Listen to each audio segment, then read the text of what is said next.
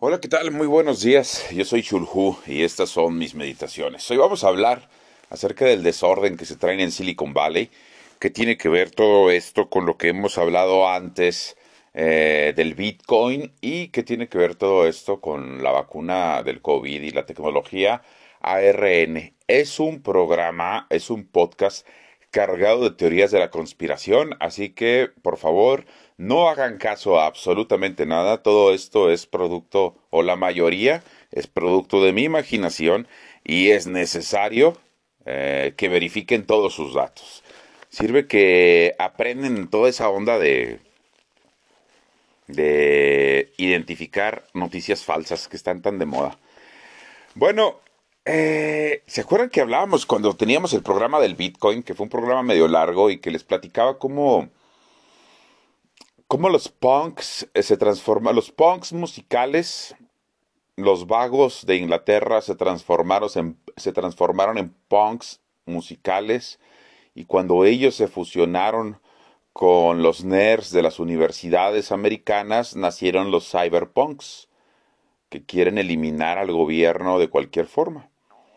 Y yo les decía que, bueno, estamos en una época, en un cambio de época más que en una época de cambios estábamos hablando acerca de pues del Bitcoin, acerca de la tecnología esta revolucionaria con la que nos van a vacunar básicamente a todo el mundo. Eh, y luego hablábamos de cómo estos niños de Silicon Valley están dispuestos a destruir el mundo para construir uno nuevo. No sé si mejor o peor, solo digo que uno nuevo.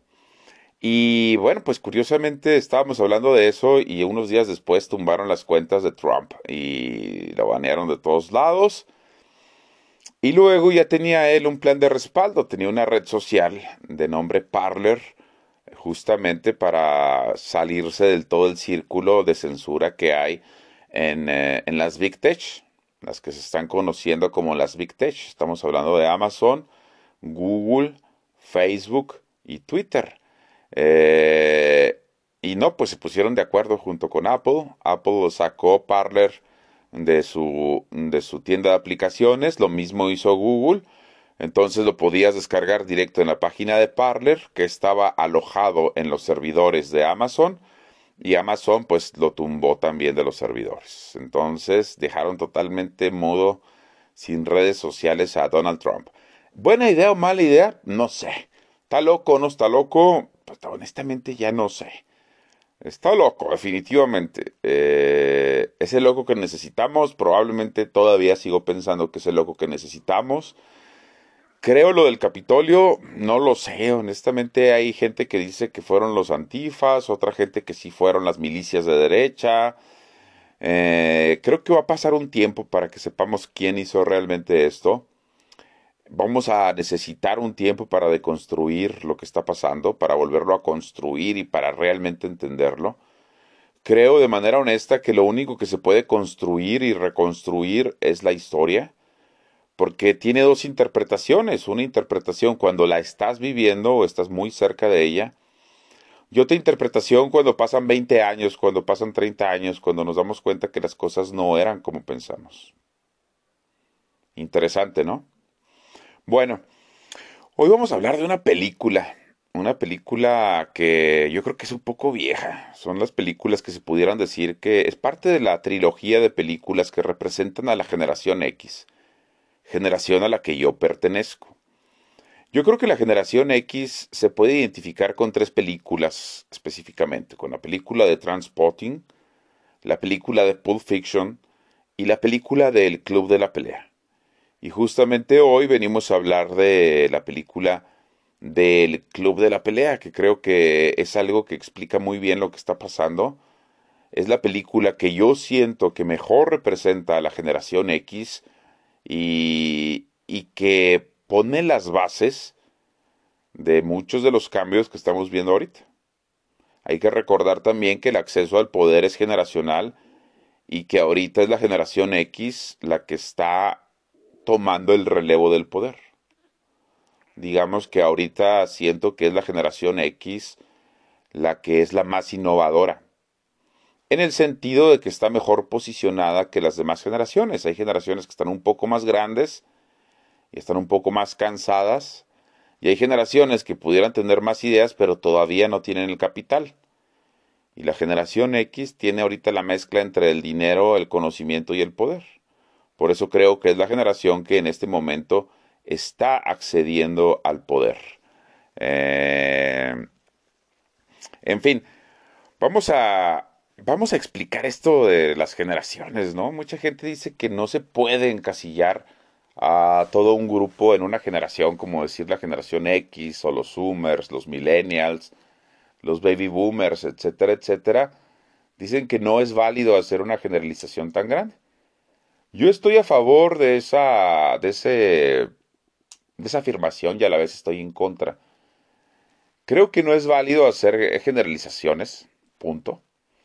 Pero sí creo que se pueden hacer ciertas taxonomías muy generales, para entender los comportamientos sociales sin que necesariamente los tengamos que tomar como un mantra o los tengamos que, mm, pues no sé, como que de ser tan generales, ¿no? Siempre va a haber muchísimas excepciones, especialmente cuando haces generalizaciones o taxonomías tan grandes eh, como partir toda una generación en varias partes, ¿no? Bueno, vamos a hacer entonces una clasificación muy general para esto de, las generaciones. Es una, es una clasificación informal que me encontré cuando estuve eh, con la cuenta de TikTok. No sé, bueno, ya habíamos hablado de que uno es el propio contenido. Al final mi cuenta de TikTok terminó llena de temas políticos y de cultura. Y en algo de eso, y claro, bikinis, ¿eh? No voy a decir que no, tampoco, pues no soy de palo. También había niñas muy guapas bailándome. El punto es que una de las personas que estaba siguiendo hizo una, una clasificación muy general para esto de las generaciones eh, que me llama mucho la atención. Es una persona que se le ocurrió, ¿no? Dices, yo creo que esta es la regla general. José Luis y tenía ahí su, su canal de TikTok de divulgación y decía, si te acuerdas de la segunda, del fin de la Segunda Guerra Mundial, perteneces a la generación silenciosa.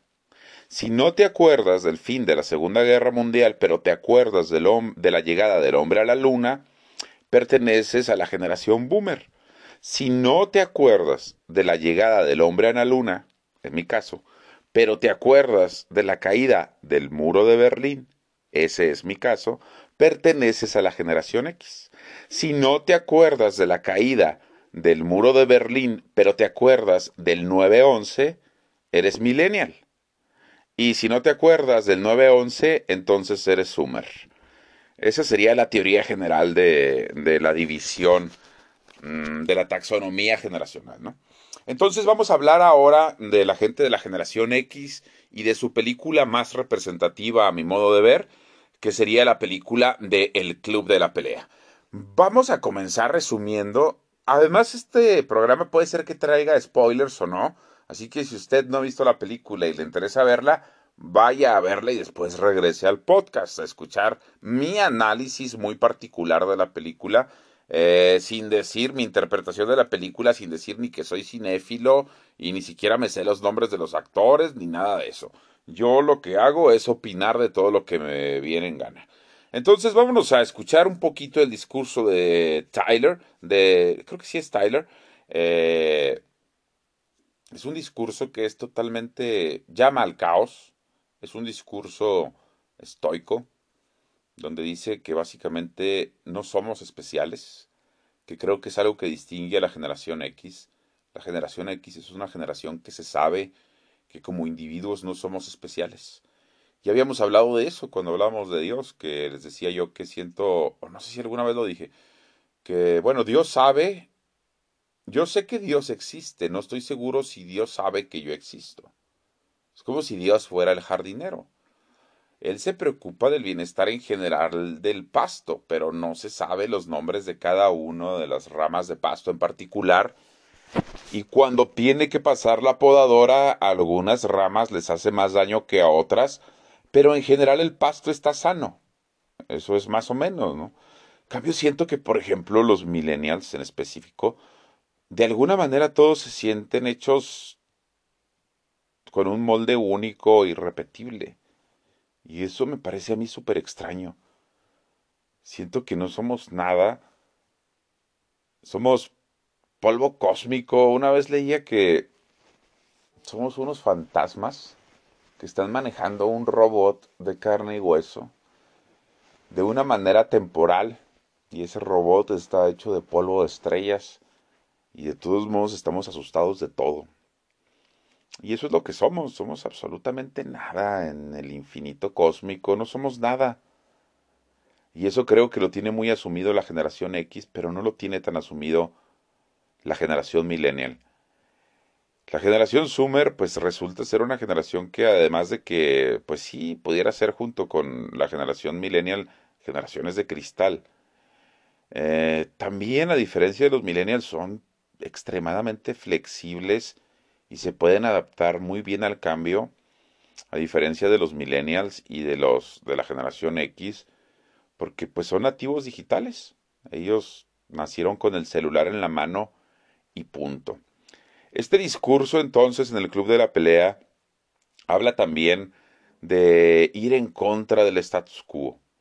Habla también de vivir el momento, de renunciar a todo. Dice que eres solamente libre cuando renuncias a todo. Algo que también pudiera interpretarse de una manera muy estoica o de una manera muy cínica, pero dentro del contexto de la película creo que es una manera muy estoica. Eh, hablan de dejar de controlar, tratar de, dejar de controlar todo y dejar todo ir. Ahora sí que hacer que todo fluya y que nada influya. Eh, una frase que me aprendí ayer. Bueno, también te da a entender que muchas veces la única manera de ganar es perder. Y eso lo vemos en una escena donde uno de los protagonistas se deja golpear hasta el cansancio para obtener un favor. Eh, y bueno, eso lo hace, lo hace muy interesante, ¿no? Cómo él está dispuesto a perder para ganar. Y pasa dos veces en la película. De hecho, una de las peleas que creo que ganó, bueno, de hecho ganó el premio, ganó el premio a la mejor pelea del año en los premios MTV. Y la pelea de ese año era Edward Norton versus Edward Norton porque hay una escena en la que él se golpea a sí mismo enfrente de su jefe para acusarlo de violencia y, bueno, pues ahí obtener una serie de beneficios, ¿no? Para justamente eh, fundar el club de la pelea. Este, entonces él se golpea a sí mismo de una manera brutal. Y ese año ganó el premio MTV a la mejor pelea y creo que así se llamaba, Edward Norton versus Edward Norton. También habla ahí de que nosotros somos números, de que lo que les decía, no somos especiales, simplemente nosotros valemos la cantidad de impuestos que podemos pagar para el gobierno, la cantidad de votos, que es uno, que podemos emitir para los partidos, y para cada estrato de la sociedad tenemos otro número que nos define. Para el gobierno son los impuestos, para los médicos es si tenemos o no tenemos eh, seguro de gastos médicos mayores. Este, para los políticos es si vamos a ir o no vamos a ir a votar y por quién. Para un agente de tránsito pudiera ser el tipo de carro que traemos y si traemos licencia o no. Simplemente somos números. Eh, bueno, vamos a darle una repasadita rápida ahí al, al discurso de Tyler, si no, no vamos a terminar nunca. Bueno, pues entonces en este discurso que les estoy platicando es Brad Pitt en su personaje de Taylor Dune, el que está diciendo que la generación X somos como el hijo de en medio de las generaciones. Dice, estamos en la mitad de la historia, no tenemos el protagonismo que tuvieron las personas de los boomers que regresaron de la Segunda Guerra Mundial o la generación silenciosa que empezó la Segunda Guerra Mundial, o los que estuvieron por ahí en esa época. Este, vienen de los sesentas, eh, sus papás estuvieron en los sesentas tratando de cambiar el mundo y luchando por la paz. Y la generación X no tiene lealtad, es una generación sin lealtad a las empresas. Su única lealtad pareciera que es a sí mismos o al dinero. pero es porque están cansados del corporativismo, se dieron cuenta que eso no hace feliz a las personas y empezaron a buscar ciertas cosas. Se pudiera decir para mí que la generación X sentó las bases de muchas cosas que están pasando hoy. Ahorita la historia me parece que está en manos de la generación X y por eso estamos viendo estas cosas. Dentro del discurso de Tyler, él dice también, dice, la depresión que, que ellos tuvieron en el 29, nosotros la tenemos en nuestras vidas. Dice también que somos el hijo de en medio de las generaciones y por eso nos sentimos vacíos. Es también ahí donde dice una frase súper famosa, dice, gastamos dinero que no tenemos para comprar cosas que no apreciamos para impresionar a gente que no nos importa. Dice algo muy parecido en su discurso este del Club de la Pelea, antes de hacer esta, de dejarse ganar a golpes por el mafioso este que les estoy platicando, para que los dejara utilizar el sótano de su bar para pelearse entre ellos. Él dice, bueno, somos los hombres que estamos limpiando las mesas, que estamos sirviendo la gasolina, que estamos eh, recogiendo la basura y limpiando las cañerías y sirviendo la mesa eh, y cocinándoles, etcétera, etcétera. Y de todos modos somos infelices porque nos estamos dando cuenta que todo lo que nos prometieron, que todos íbamos a ser unas estrellas de rock o que todos iban a ser unas, todas iban a ser unas supermodelos. Yo no sé si todavía eso pase, pero recuerdo en mi generación, todas iban a ser actrices y supermodelos y todos los hombres iban a ser este rockstars y etcétera, etcétera. La verdad es que poco a poco la vida se encarga de hacerte ver que no eres especial y poco a poco se encarga de hacerte ver que el 98% de las personas van a transitar de la cuna a, a la, al, ¿cómo se llama? Al cofre de muertos ese donde los entierran, sin hacer ningún cambio, sin hacer ninguna diferencia, y que lo mejor que les hubiera convenido, y esto te das cuenta hasta el final de, tus, de tu vida, es haber sido feliz porque hiciste un montón de cosas pensando que al final ibas a llegar a un lugar y que ibas a hacer y que ibas a llegar y, y no llegaste y no hiciste y no lograste. Y eso se te va acumulando en una frustración diaria. Entonces ahí un poco el discurso de Taylor es justamente eso, ¿no?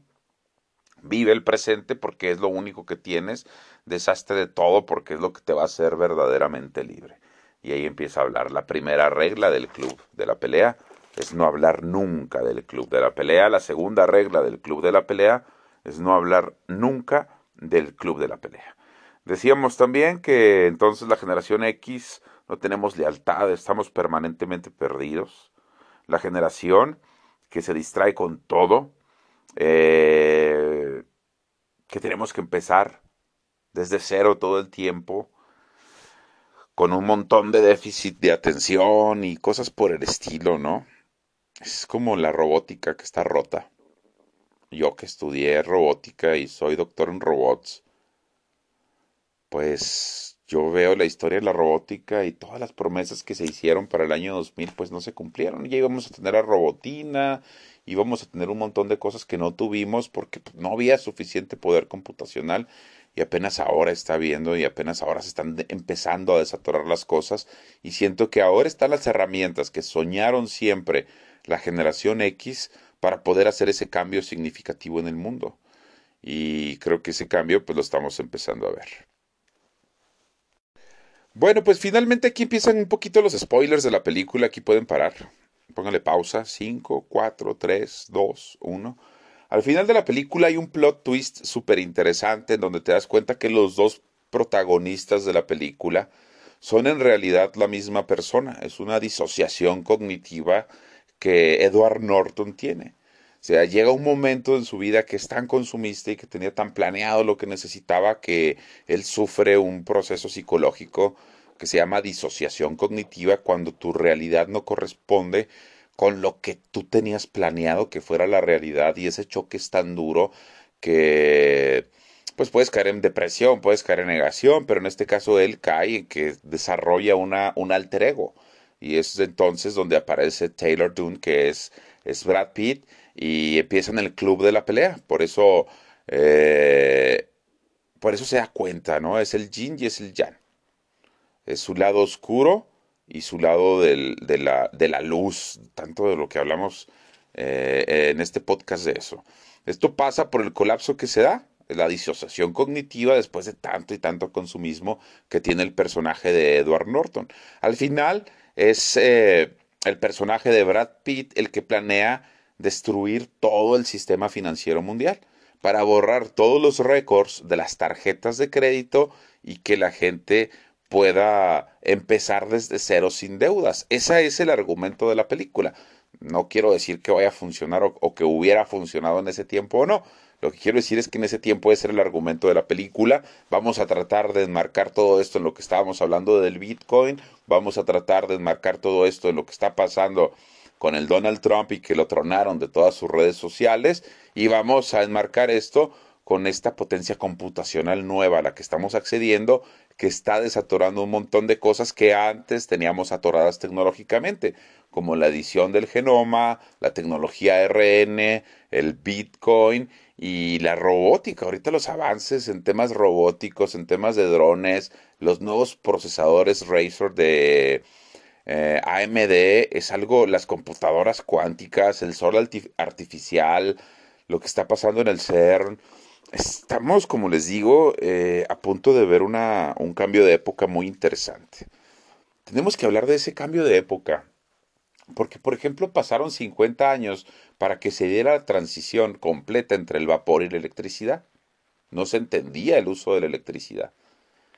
Y ese plazo se está cumpliendo dentro con sus proporciones guardadas con el Internet. Estamos empezando a entender la capacidad completa que puede tener la interconexión total. Entonces ellos dos estaban planeando el fin del sistema financiero mundial. Hay que recordar, y eso es lo que creo que es parte de lo bueno que tiene la generación X, que fue la primera generación en abrazar su lado oscuro y saber que somos humanos y que tenemos tanto bien y tanto mal dentro de nosotros como todos los demás.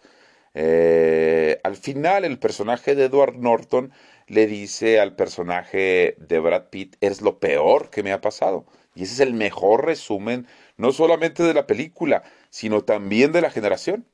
Todos nuestros miedos están dentro de nosotros y somos la primera, o por lo menos fuimos la generación que lo, que lo, que lo dijo en voz alta. Mi enemigo soy yo.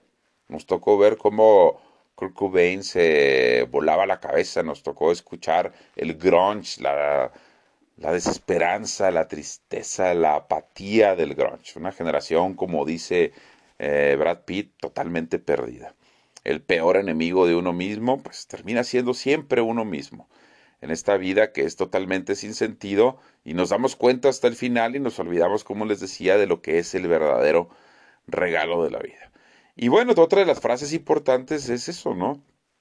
Le dice, tú eres mi pesadilla.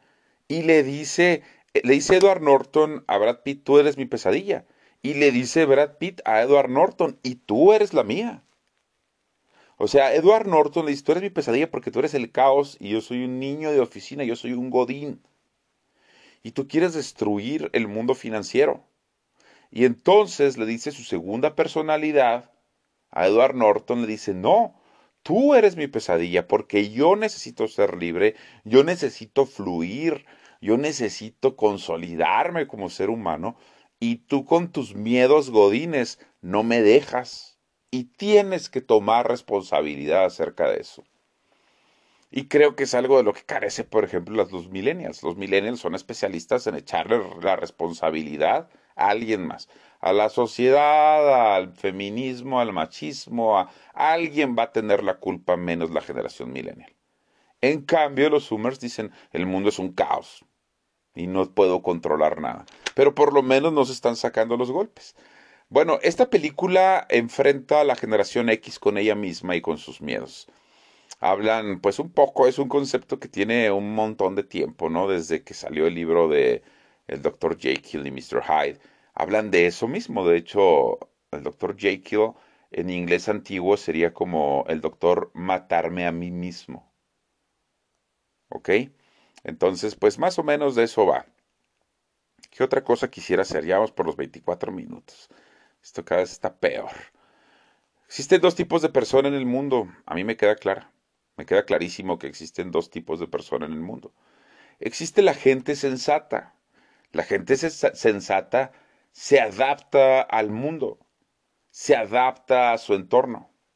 La gente sensata sabe que es incómodo, grosero y violento con la sociedad cuando tú no te, no te adaptas al mundo. Pero resulta que es la gente insensata la que espera que el mundo se adapte a ellos. La gente insensata es la que espera que el mundo se adapte a ellos y no ellos adaptarse al mundo. Pero es la gente insensata la que cambia el mundo. Y sí se puede decir que la generación X es una generación de insensatos, que como les decía, parte de ellos ahorita están en Silicon Valley tratando de destruir el mundo para construir uno nuevo desde cero. Y estamos viendo los bloques de esta construcción ante nuestros ojos. Piezas como el Bitcoin, piezas como los avances tecnológicos que hemos tenido, la irrupción de China con su poder intelectual, el poder intelectual que ha logrado amasar China en los últimos años y la, la velocidad de la innovación que estamos teniendo ahora, son cosas nunca antes vistas en la historia del mundo. Y esto definitivamente está poniendo las bases para una nueva sociedad. Por eso estamos viendo tanto jaleo en todos los sentidos y para todas las ideologías. Bueno, antes de irnos voy a dejar un par de reflexiones. Una de las frases muy interesantes de la película es cuando Edward Norton se dispara a sí mismo tratando de matar a, a este a su alter ego y dice, bueno, pues me maté a mí mismo, pero eso está bien. Cuando le preguntan ahí sus subalternos qué había hecho, dice, ah, me maté a mí mismo, pero eso está bien. Y cuando llega la mujer, Marla, que es la que probablemente cataliza todo este cambio en la vida de este tipo. Es una película súper interesante, de verdad, tienen que ver, porque se conocen Marla y Edward. Creo que Marla es la ex esposa de Johnny Depp, que ahorita está metido en una bronca legal súper chida con la Amber Heard, que además ya le agarraron ahí en la movida que se robó creo que 7 millones de dólares. También me recuerda un caso donde también en un divorcio se robaron una buena cantidad de dinero. Y donde, bueno, Ahí no paran las similitudes. Y al final le dice él a ella, le dice, ¿sabes qué? Cuando están viendo cómo están estallando todos los edificios de los bancos y de las tarjetas de crédito, le dice, oye, ¿sabes qué? Me conociste en un momento muy raro de mi vida.